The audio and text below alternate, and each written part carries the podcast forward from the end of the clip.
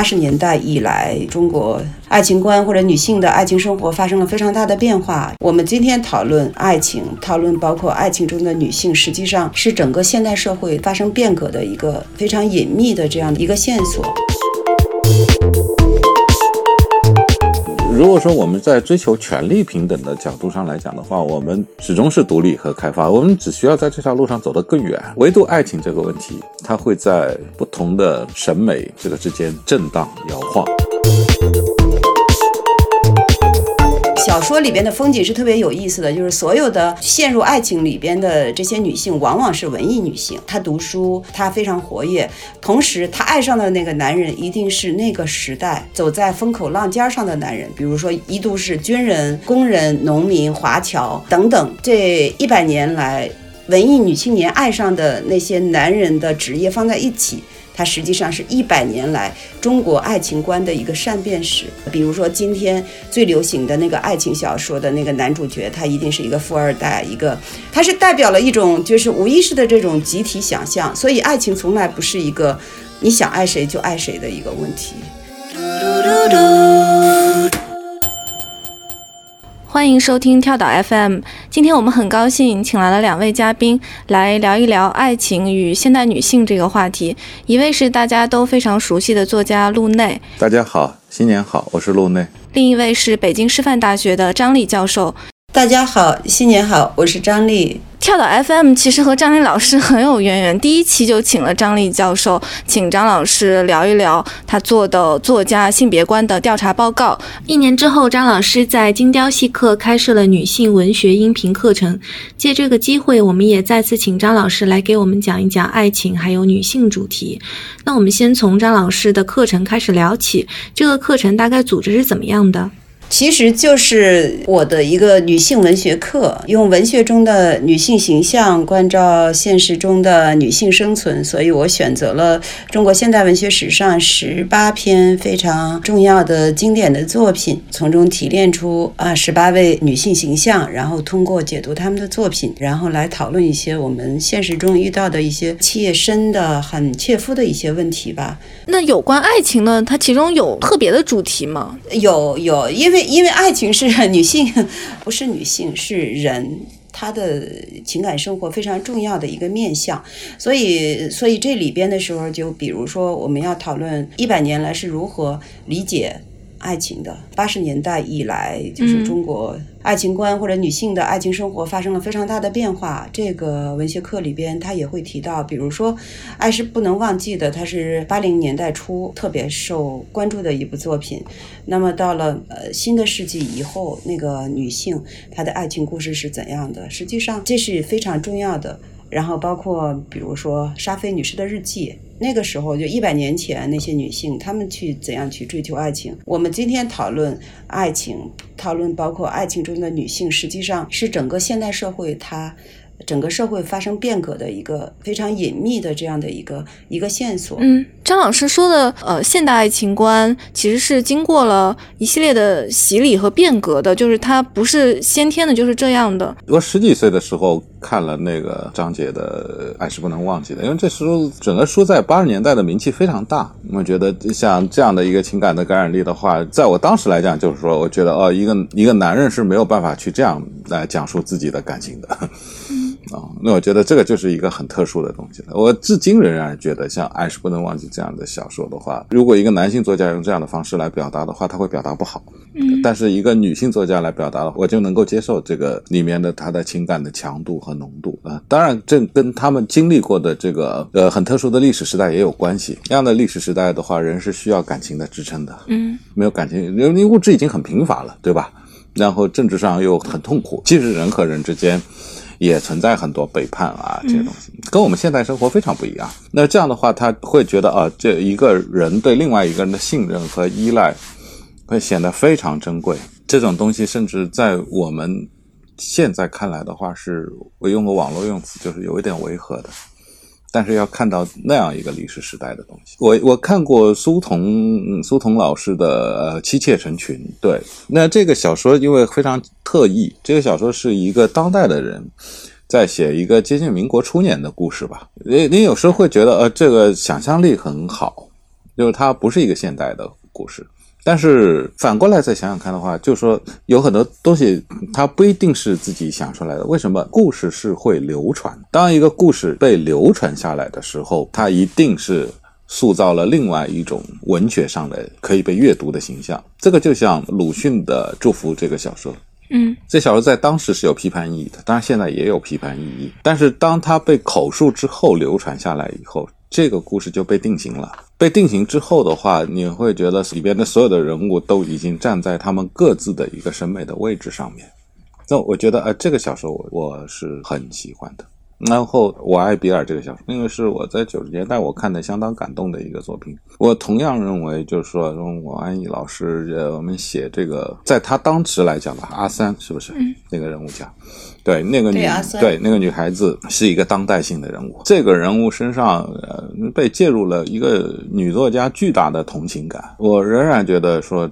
这样一个人物是男作家很难写好的，至少这样一种隐藏着的同情感的表达是，尤其那个结尾，我觉得很少有男作家能够这么好的完成。也许契诃夫这样的作家能够完成，这个是我的感受，就是说他们写的确实都很好，但女作家写的会让我更相信，嗯，这个事情是存在的，这个感情是存在的，往感情再往下呃潜入到更深的地方啊。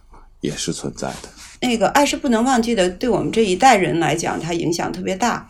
陆老师说他是一九八九年看到的、读到的，但是这部小说呢，它发表于一九七九年，它有一个延后性，就是说一直到十年以后，我们依然会读这个作品，然后觉得它很好。那实际上，呃，他刚才说的那个也很对，就是只有一个女性在那样的一个时代，这个故事它才能够呃成立。一个女人她爱着一个老革命，然后这个人呢，实际上他有妻。子，所以这是一个完全的一个柏拉图式的这种啊精神恋爱，甚至他们两个人连拉过手都没有，也没有说过我爱你，但是他就是认为这是一个爱，所以爱是不能忘记的。在那个时代，实际上它是一种政治性，就是在一个荒芜的时代里，情感很重要。那今天看起来，然后很多同学他会觉得。他不是特别可靠，就是说，怎么可能这两个人从来没有拉过手，从来没有说过我爱你，他还确认自己爱是存在的呢？这个故事呢，你会觉得他有一点，哎，有一点问题。但是呢，为什么你又会觉得有一种高贵的东西？是因为，比如说，爱情关于灵魂。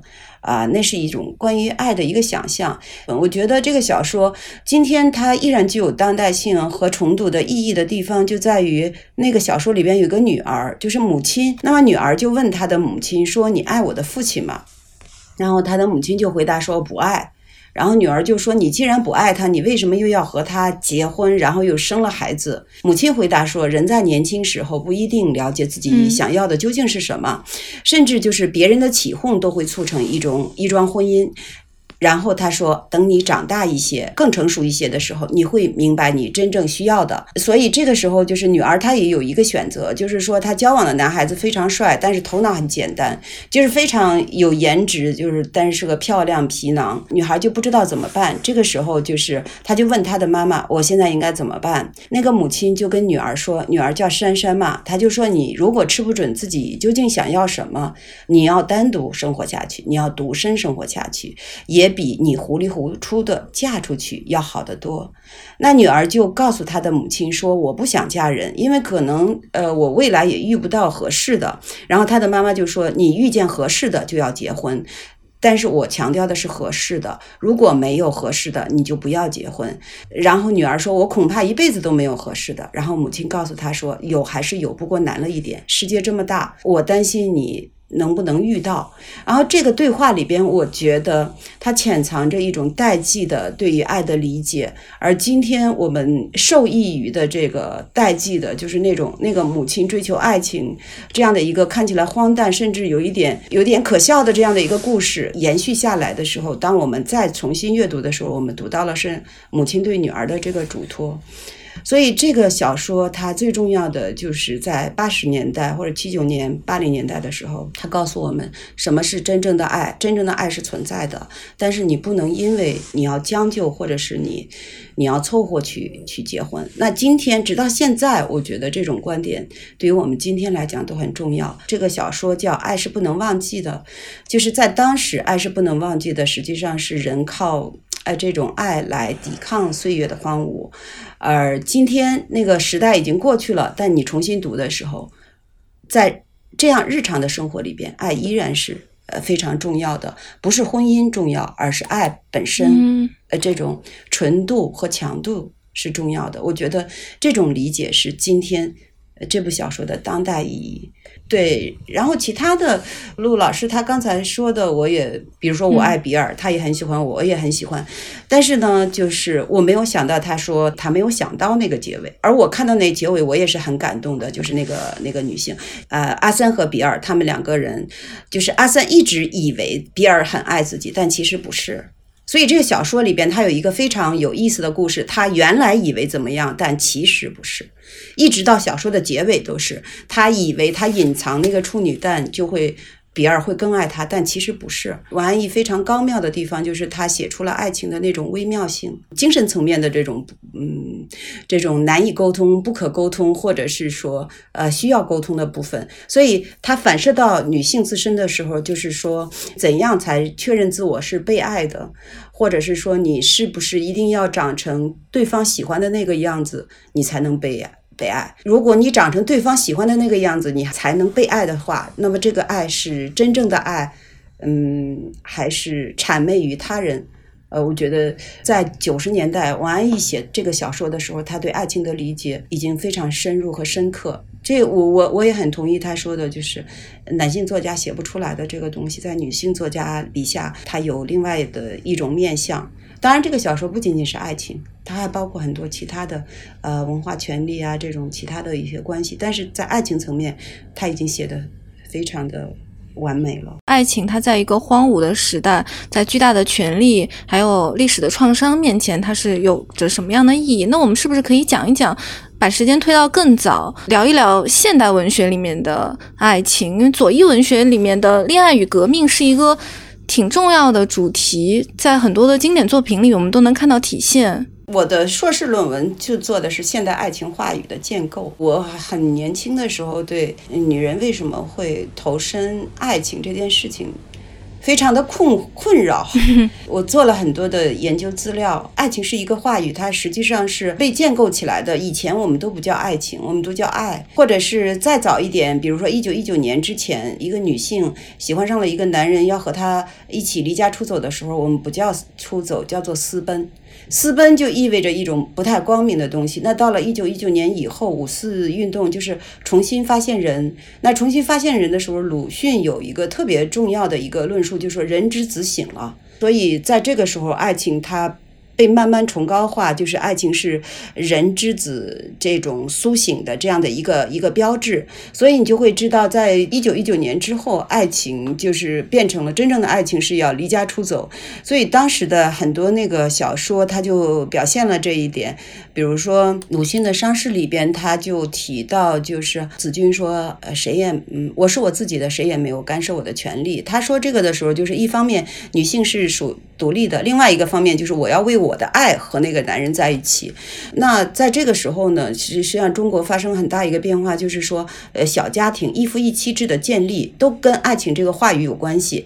当然了，在一九二五年之后，就是爱情传入中国，爱爱情话语慢慢变成一个普遍的东西。的时候，大家也开始意识到中产阶级爱情的重要性，比如说有钱啊，有房子，然后经济经济独立。但是在那个时候，你刚才说的那个呃革命加恋爱同时也出现，呃，希望就是恋爱自由的人，他往往是一个革命者，因为爱情它是跟叛逆会跟这种冲破传统这些东西是是连在一起的，它是一个革命性的一个话语，在很长一段时间里边是这样，这是一个故事模型啊。一般的就是一个女性她选择两个男性，然后与其中一个是是革命者，一个是呃市侩，所以她要选择革命者。嗯，所以就是爱情不仅仅是两个人的事情，都变成了像是家国同构的一种。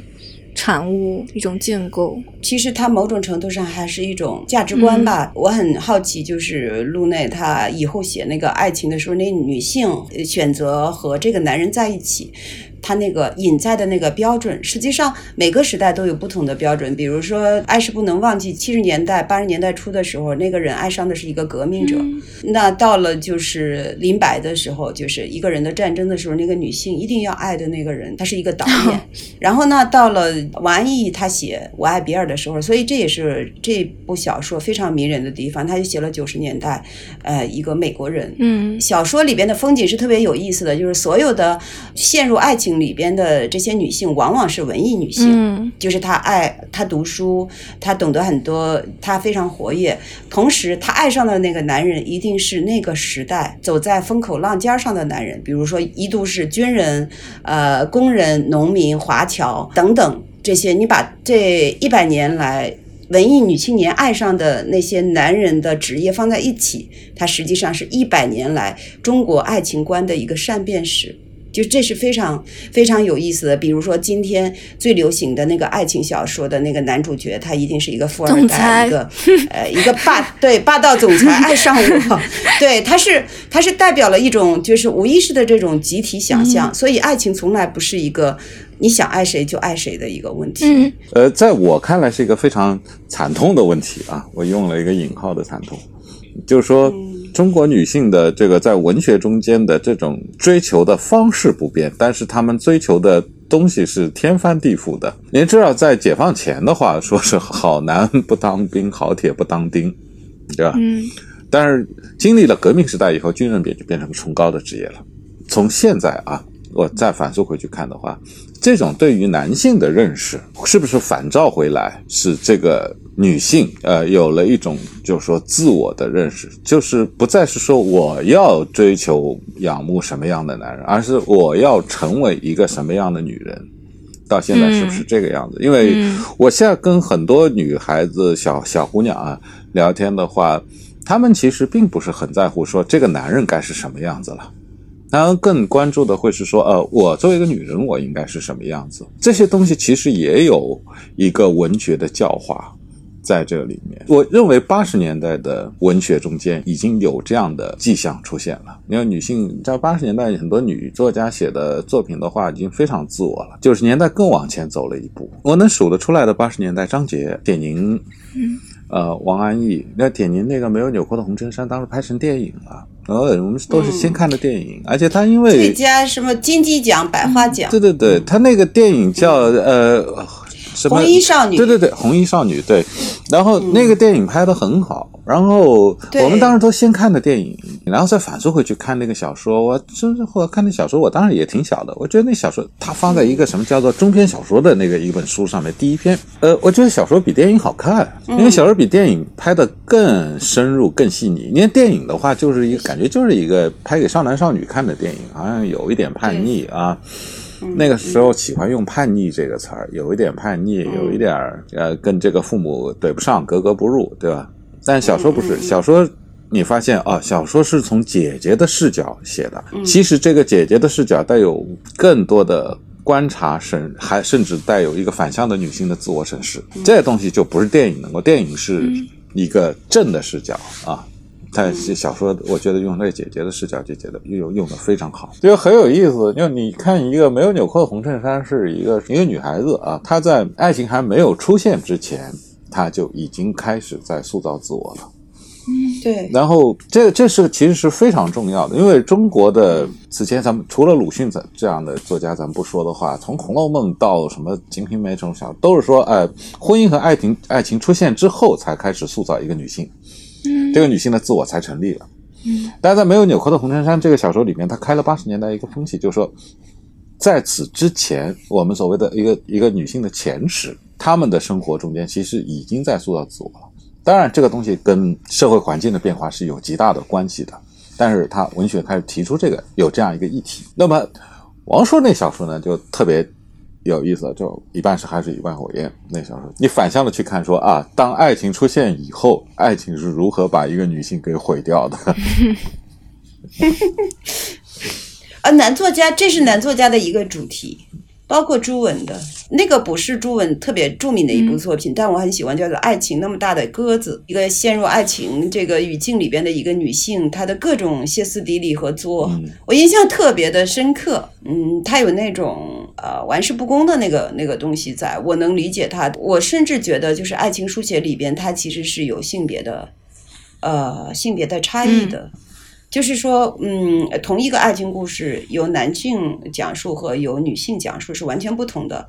所以，文学史上有一个著名的一个一个说法，就是当子君开始说话，个伤逝的故事能不能成立？当比尔开始说话，我爱比尔这个故事是不是变成另外一个样子？其实这是非常有意思的一个问题。实际上这也是很自然的吧。所以我喜欢看男性男作家写写爱情故事。因为我觉得那是一个我不是特别能够切身感知的那样的一个故事。刚才两位都说到了爱情作为一个塑造自我的这样一个存在，那其实这个爱情它为什么会有塑造自我的这个作用呢？就比如说现代文学里面的爱情，它有的它是启蒙过的爱情，它和冤狐小说或者更早的侠侠啊言情小说它是不太一样的，才子佳人小说它是不太一样的。那这个启蒙的爱情这个事情要怎么理解呢？这个东西是一个学习的过程，就是说，人其实天然生出来的时候，他就是个动物，但是人是要学会某一种方式的。比如你去看中国人写的这呃曹雪芹的《红楼梦》吧，拿这个来举个例子的话，呃，他这里面有很多爱情的话语就已经。写的相当高明了，很微妙，他把这些微妙的地方呈现出来了。刚刚聊到朱文，你去看朱文的小说里面，当然这不是批判朱文，而是说，呃，他是这样一种反向的，姑且用这个词啊，反向的写法里面，他又同时让人看到一种小市民的低阶层的人的生活中间，这个爱情是其实又可以粗糙到一个什么程度啊？这种粗糙的，就有时候就像你怀里揣着一个菜刀一样，它伤着你自己的。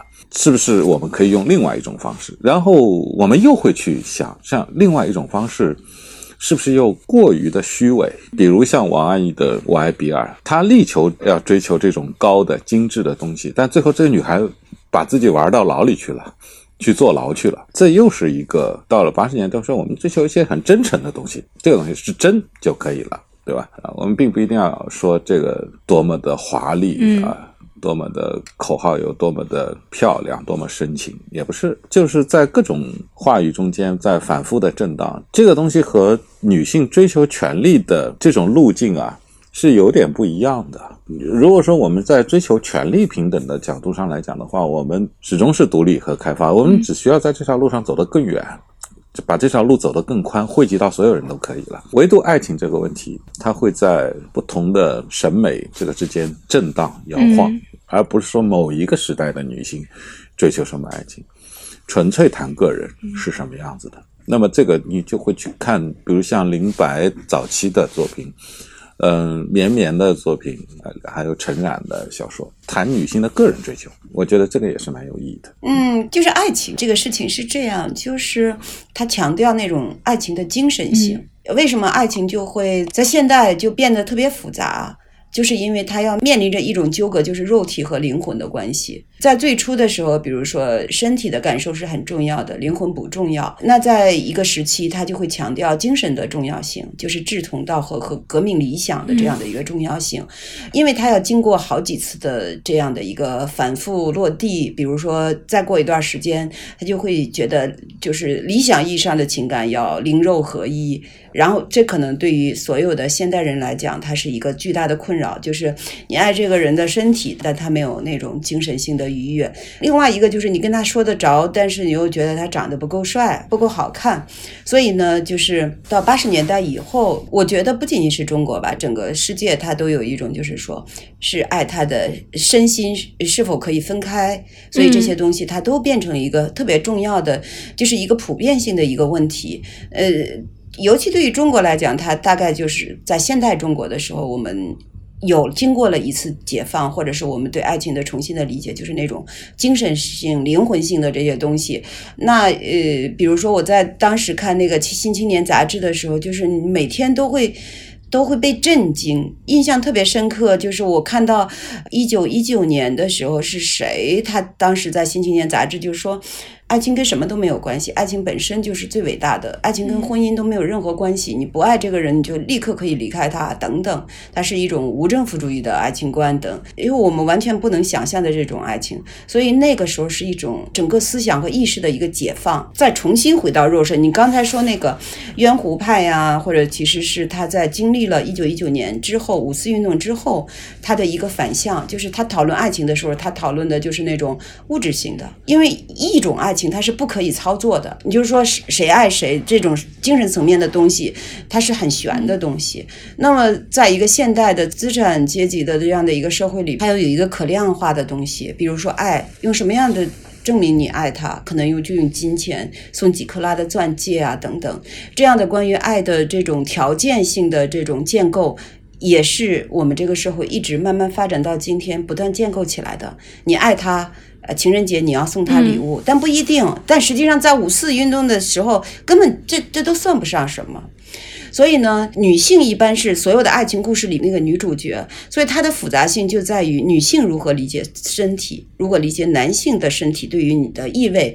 就比如说沙菲女士的日记，我们为什么说要讲它？而且它是中国非常重要的一个女性主义的一个作品，同时也是一个爱情的一个故事。就是说，呃，沙菲她喜欢林吉士，这个林吉士他长得很帅，但是他非常的。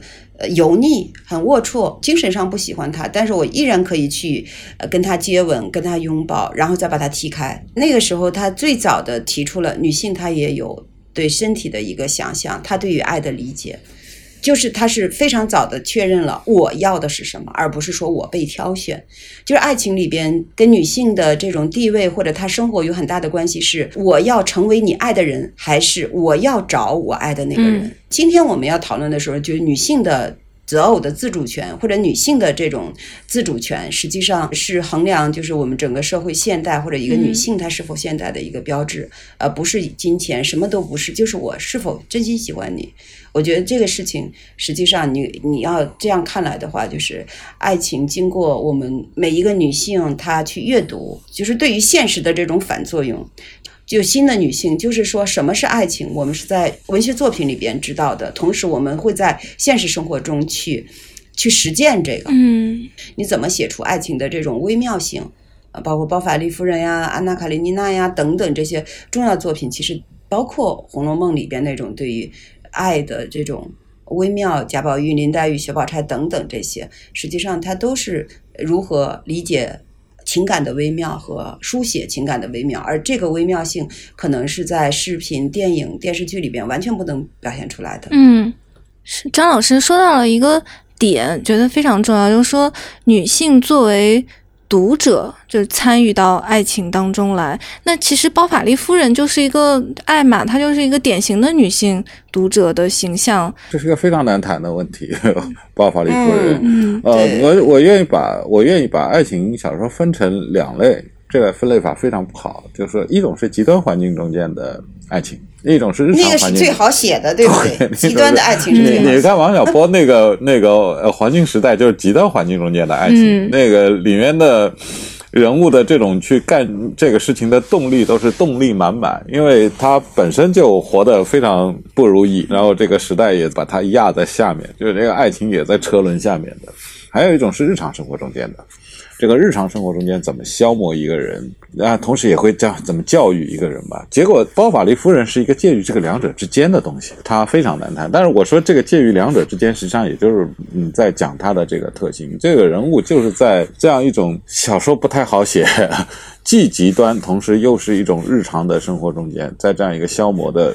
过程中间，使自己变成一个极端的人，走向一个极端的路子。这样的小说的话，它通常是需要大量的心理描写。但是，其实福楼拜也没有做太多的这个心理描写功课，他并没有像这个后现代意识流的小说那样去完成这个东西。所以，这这样的人物的出现，仅就我一个小说家的观察来讲，是是很难处理的，很难写的。但是，他确实开启了一个女性形象，包法利夫人。这样一个形象的话，她其实已经不仅仅是女性的形象了。其实她对于我们所有人在生活中间啊，都是有启发性的。最后，他的爱是有毁灭性的。其实就是女性，她是特别容易相信爱情的那个。所以就是为什么说包法利夫人她是一个嗜读者，她是一个爱情小说这种呃老套的俗旧的这种爱情故事的这种受害者，嗯，她完全相信了那一套话语体制，然后这些话语就包括就是说只有被男人爱或者是被爱才是幸福的。呃，或者是你才是有价值的，但是你看，在男人的那个话语体系里边，并不是说我被一个女人爱，我才确认自我的价值，不是这样的。所以呢，这里边其实就是爱情话语，它有一一定的隐蔽性和一定的欺骗性，需要女性她去辨认这个爱，如果是以你消弭自我，或者是以消灭你的独立性为代价的，那肯定不是真正的爱。一个真正的爱情，它是让双方都是具有生长性的。从这个角度。上讲，为什么八十年代？刚才说八十年代，比如说，呃，舒婷的《致橡树》，那里边的爱情就是我们两个是两棵树。而在古代的爱情里边，就是妾当做仆为。包法利夫人就是以各种方式来确认我是被爱的或者什么的，这是有问题的。刚才路内说的时候，想到一个爱情小说，我特别喜欢那个爱情小说，契诃夫的叫《带小狗的女人》。那个那个女主角她也叫安娜，她就写的就是两个人就完全就是就是出轨，一个男人爱上一个女人，然后就两个人调情，后来在乡下见面，然后后来又到了这个剧院里边。所以契诃夫其实也是。讨论的一个问题，什么是爱情？这个男性呢，他就为什么要要愿意跟这个安娜在一起？他突然发现，就是他生活中，因为他是个银行的职员，他所有的这种放在台面上的这些事情，实际上是非常虚假的，非常虚伪的。可是当他和这个女性在一起的时候，就是他感觉很自在的时候，但是这个事情是不能放在桌面上谈的。然后他突然意识到，就是爱情像一个光，让他重新认识自我，因为爱情让他看到了另外一个。龌龊和虚假的自我，那一刻爱情闪光了。所以这个对于对于契诃夫来讲，我就觉得他写到了这种爱情的这种微妙性，男人和女人。所以小说的结尾就是这两个人，他们站在一个地方，他们不知道自己要走到哪里，也不知道两个人未来是怎么样。但是此刻，他们就停在了此刻，他就写出了就是平等意义上的这个情感，真挚情感对于两个人的震动。一个情感或者爱情对人的清洗。嗯，女性作家她在写写作品的时候，写小说的时候，其实某种程度上她也在写这种对自我的一个清洗。就我爱比尔，我我认为通过爱情故事，她突然意识到什么是我，什么是真正的我，或者是什么是呃已经已经消失的那个自我。我觉得这才是一种。呃，高级的爱情小说，因为爱情小说它是分很多类别的，比如说大众的、渊湖派的、革命家恋爱的等等。但是我觉得最高级的爱情小说，它一定是两个灵魂平等的、高贵的相撞这样的一个作品。爱情它是对人来讲，它是一种光亮，对人的日常生活或者是对你的虚无的这种一种光亮，它其实是一个建构的东西。但是因为这个建构的东西，人的生存或者人的生活才因之变得有意义嘛。嗯，对，所以我觉得今天我们讨论爱情的时候，实际上，呃，一方面我们讲那些日常生活对爱情的消磨，但是另外一个方面，越来越觉得这种信任。这种信任情感，或者是珍重情感，对于今天特别重要的意义。因为两个人讨论情感、讨论爱太容易了，呃，其实那种很笨拙的那种、很诚挚的那种羞怯的东西少了。所以重新理解爱情本身的那个光泽性或者那种真挚，我觉得对今天来讲特别重要。人年轻的时候，其实无条件的相信爱情。我至少我是这样啊，随着时间过去，这些主题会变的，会有其他一些东西掺杂进来。但是你慢慢的会意识到，如果我要写一场纯粹的爱情的话，是多么的艰难。我们在不断的给爱情找参照物，这个参照物可能是金钱，嗯，呃，权利。如果什么都没有的话，身体，连身体都没有的话，死亡。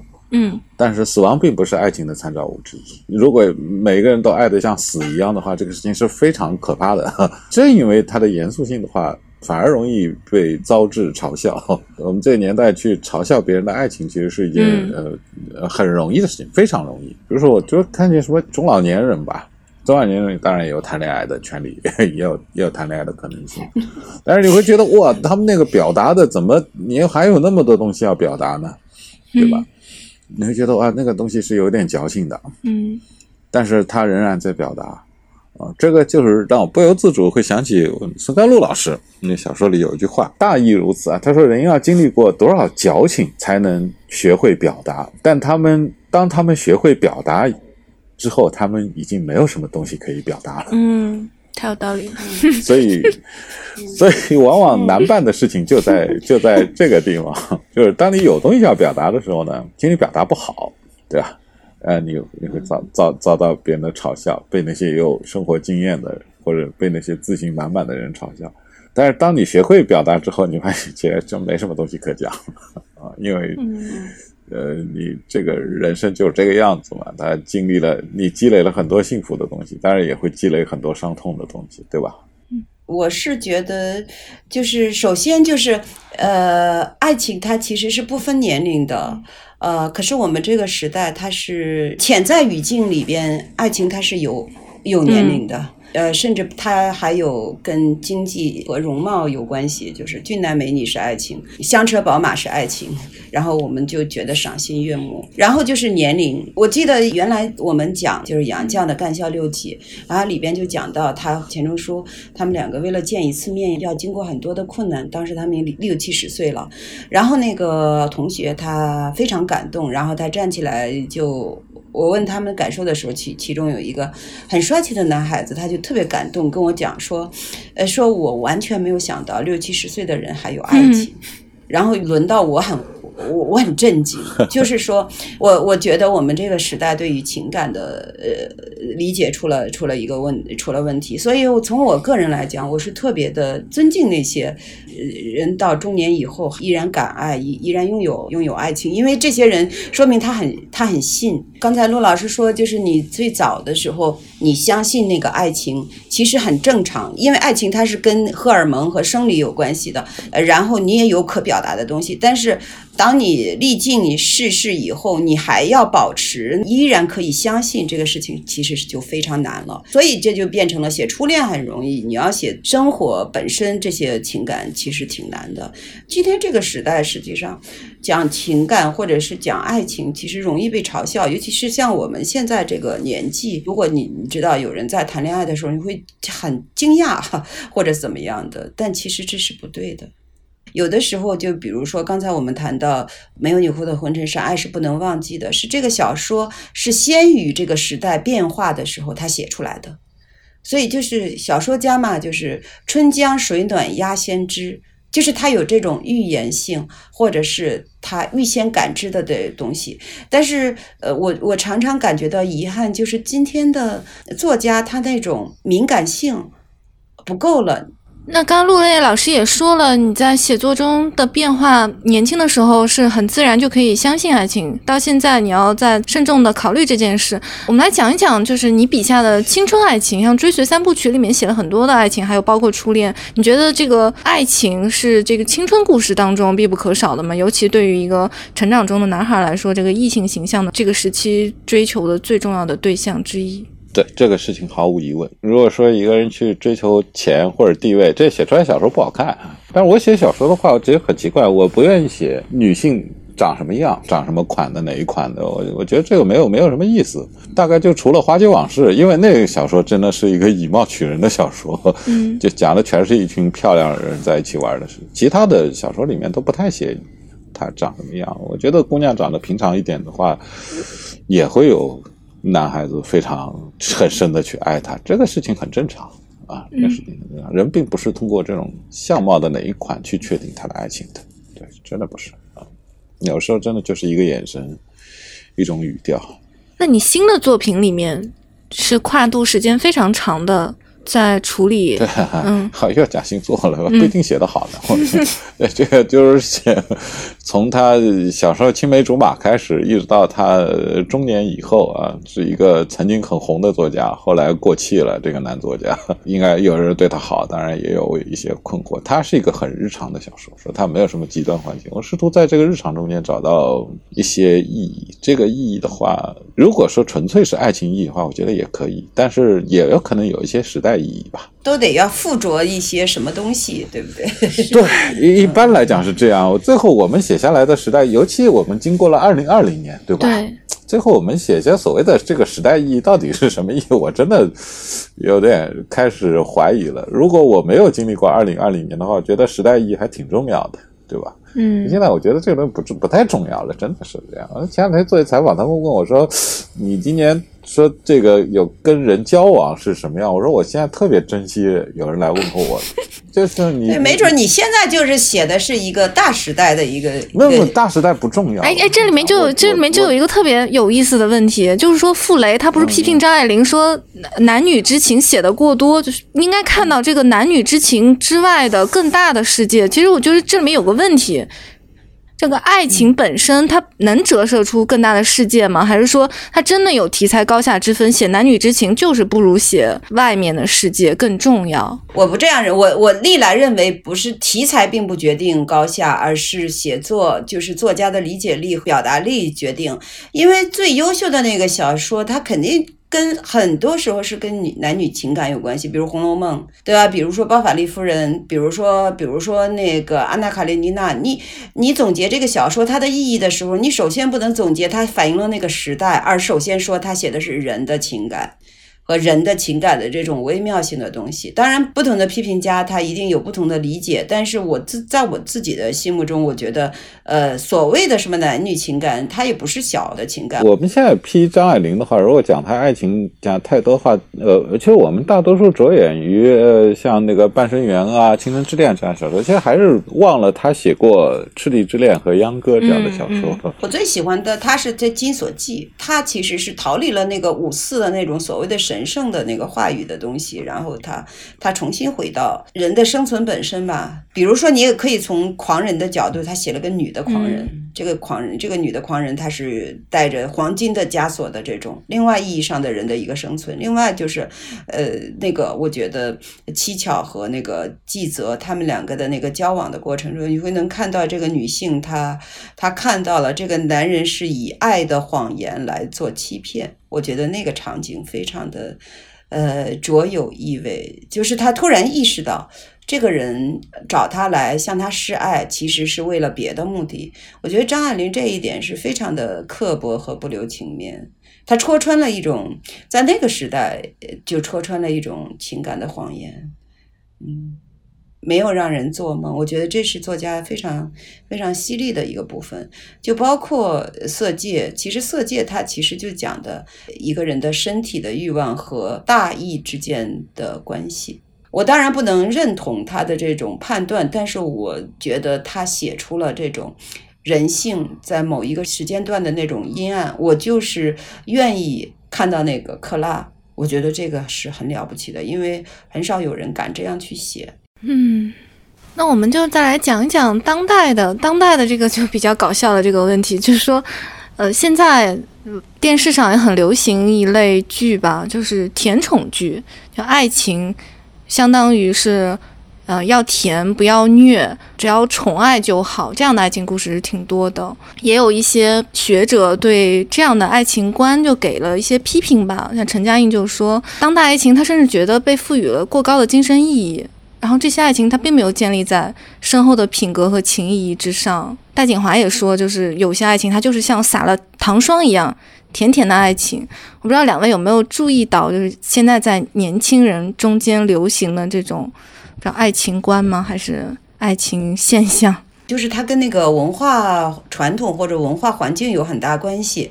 你去想，一个男人对女人好，特别会哄人，大众的语境里边就会觉得这是一个好的词，但实际上本身这样的一个关系里边，它就不是一个平等的一个关系。当一个女性或者是一群女性都处于那种慕强状态的话，这种甜宠剧它就会。流行。当一个女性她慢慢，比如三十岁、四十岁，她很少会有人去看那种所谓的甜的很腻的东西。她可能是以过性的。一方面我有一些担忧，但我比如说我小的时候也看过呃琼瑶剧呀什么，后来你就会觉得它是一个毒素，你慢慢把它排走了，然后你你反而会。琼瑶她那个陆一平很独立自主的。那里边它主要是就是说。就是包括韩剧啊，就是它里边有一个，就是说你你什么都不做，就会有人爱上你。你长得很难看，你什么什么都没有，突然就会有一个人降临。实际上他是麻麻醉的。我觉得不管怎么样，呃，一个人到一定年纪的时候，他开始意识到这是一个谎言。我们现在有很多这个大女主的戏的女性独立的，但是其实拍出来有时候那个很很 扯。对你也很吓人，对对对，我跟你观点一致，也挺吓人的，你知道吧？对，挺吓人的，挺吓人的。她其实是那种，你比如说这个女性这种设定，就是说。他身边总是会有一个人来帮助他，这个帮助他的人，一般的，呃，不是他有一个好爸爸，就是他有前男友或者是什么什么的，总之是一定会有一个这样的一个强有力的力量，让他可以走到最后。他其实是变相的填充文嘛。比如说，我小的时候看那个《简爱》，就是我的容貌平凡就怎么怎么样嘛，就那一段话特别经典的那一段话，对我影响非常的大。就是说，你的外表不好，或者你穷困、你潦倒等等，你依然有一个独立和强大的一个灵魂存在。就是你特别早的时候，这种教养是非常重要的，就是独立的。女性的人格的这种建立，琼瑶小说挺好的。我告诉你，我全都看过。对我小学四年级，我妈就把所有地摊上的琼瑶的小说都拿来，但是写的没写的，没写的不算，但写的全拿。我五年级我就把琼瑶小说全看完了。这个我现在回忆起来的话，大概是在中国台湾的七十年代写的这些作品的话，你知道台湾也是个很保守的地方，台商太太一一个比一个保守，但台商都很奔放的男的，他们开始讲笑话了，然后你会发现哦。